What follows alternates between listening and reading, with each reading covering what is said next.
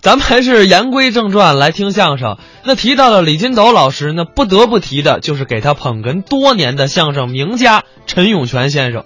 呃，陈永泉先生在京剧表演艺术家奚孝伯先生身边学艺，哦呦，京韵大鼓表演艺术家白云鹏先生身边学艺。嗯，他是白云鹏先生的弟子，等于在京韵大鼓。人家门户辈分也很高。哎呦，我还真听过陈先生唱几句白派。哦，那咱们接下来就来听一段李金斗、陈永泉表演的《苦人赞》。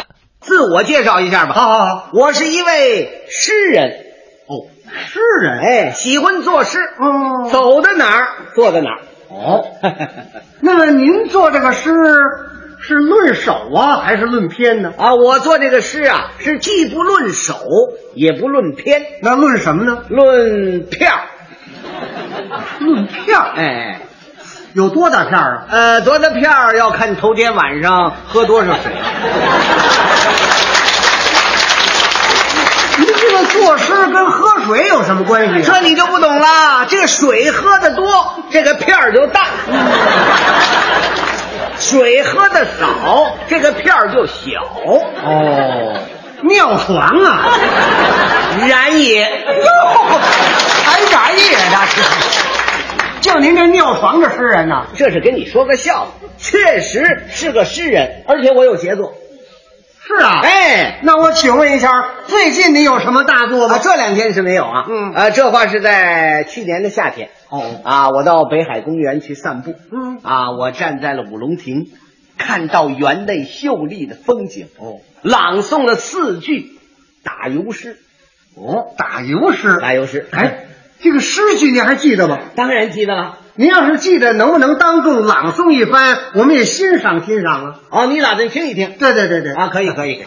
啊，不过我朗诵这个四句打油诗呢，词句是非常非常深奥。嗯哦哦哦啊，肯定你有听不懂的地方，哦，哦，可能可 能，没关系，嗯，听不懂可以向我请教。好，那您请您朗诵，四句打油诗，哎哎啊哎哎您先听我这头一句，好好好，喵，这什么声音呢？哎什么叫什么声音呢？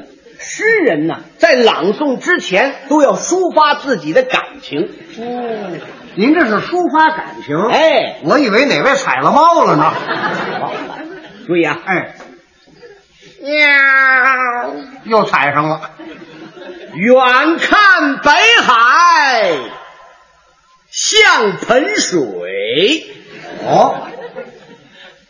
有没有不懂的朋友？没没有没有没有， 哪位都懂， 哪位都懂哪位都懂。您再听我这第二句，好，喵行，咱不要这猫了。近看北海是盆水， 这就两盆水了，像盆水呀，是盆水，结果弄了一身水啊？怎么弄了一身水呀、我掉海里了。嗨，就您这诗人呐、喵行行了，咱不要这猫了。你什么诗人呢、哼，我看你啊，纯粹地地道道的小偷，没错儿什么叫小偷？各位，这个小偷啊是俗称。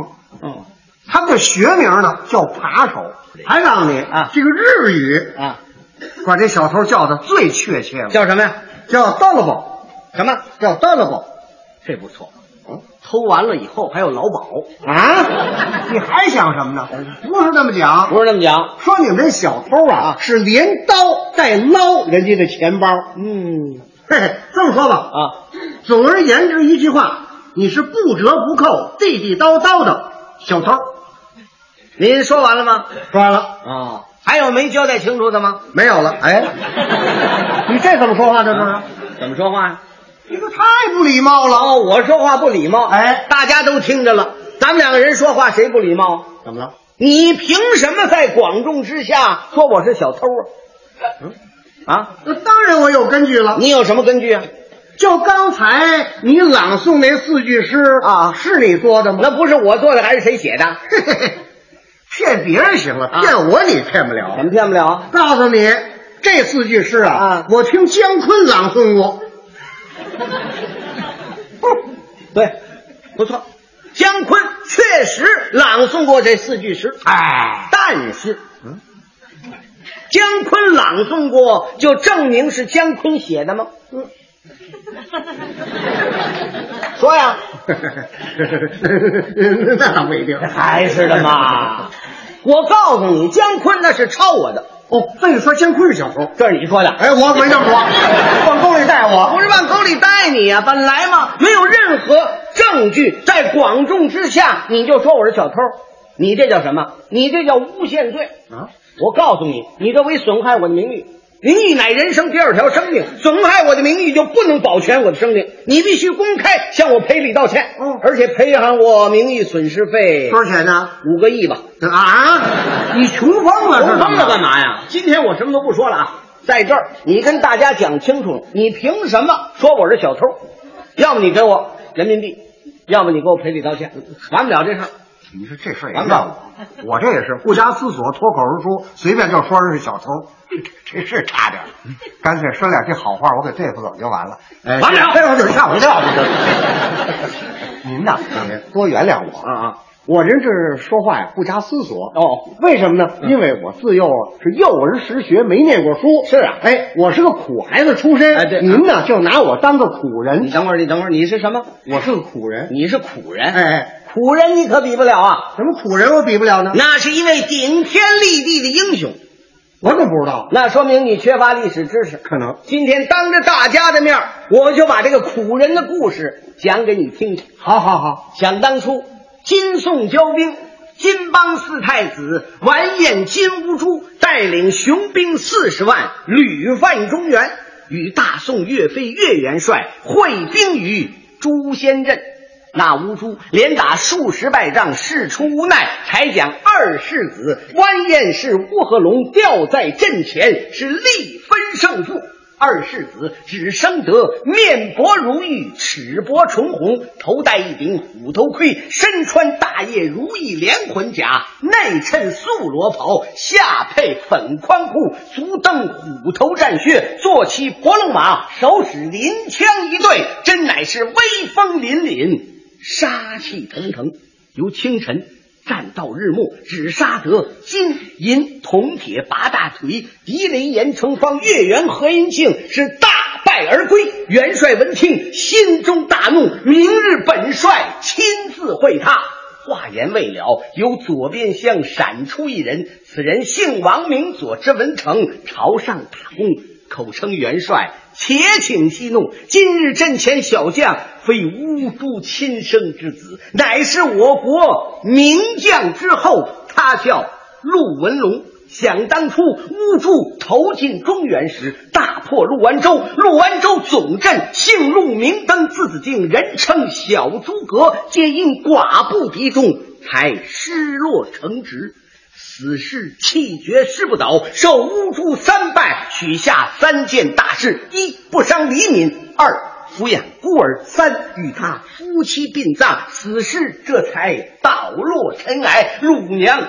抱定孤儿进了金营，乌珠将孤儿认为亲生之子，抚养成人。一十二岁，请来白善人传授枪法，学艺四年，练成双枪一对。此将有万夫不挡之勇，不可强战，只可智取。若想收服此将，元帅并不算难，三计可成也。岳飞言道：“贤弟，哪三计？苦肉诈降，反间计。”岳飞闻听，哎，恐怕大事不成，反受其害。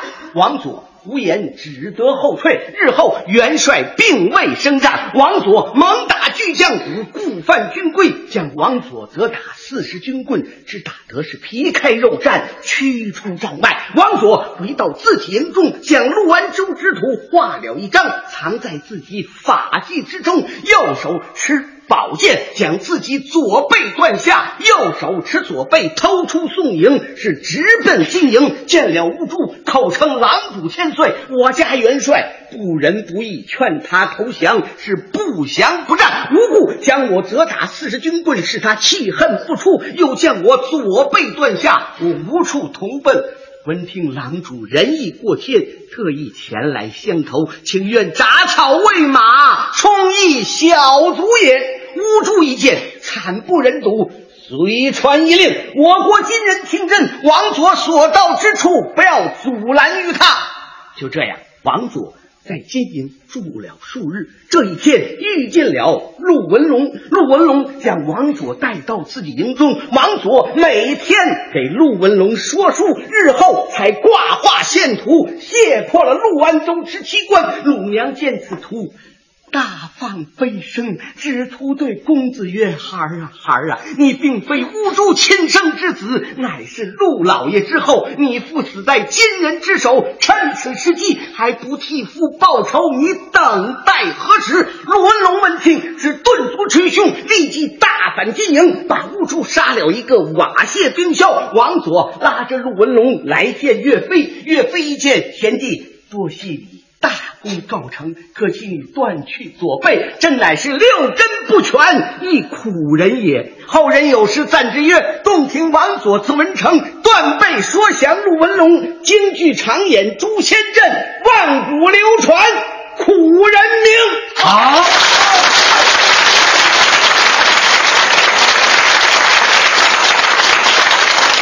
古人王佐，你比得了吗？我连王耀也比不了啊！ 我看你也好有一比，我比什么呢？好比是面茶锅里的煮蜜桃。这话怎么讲啊？你是糊涂歪歪嘴儿，外带一身毛。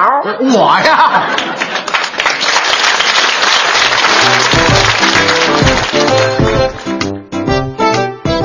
刚才是李金斗、陈永泉表演的《苦人赞》，那咱们。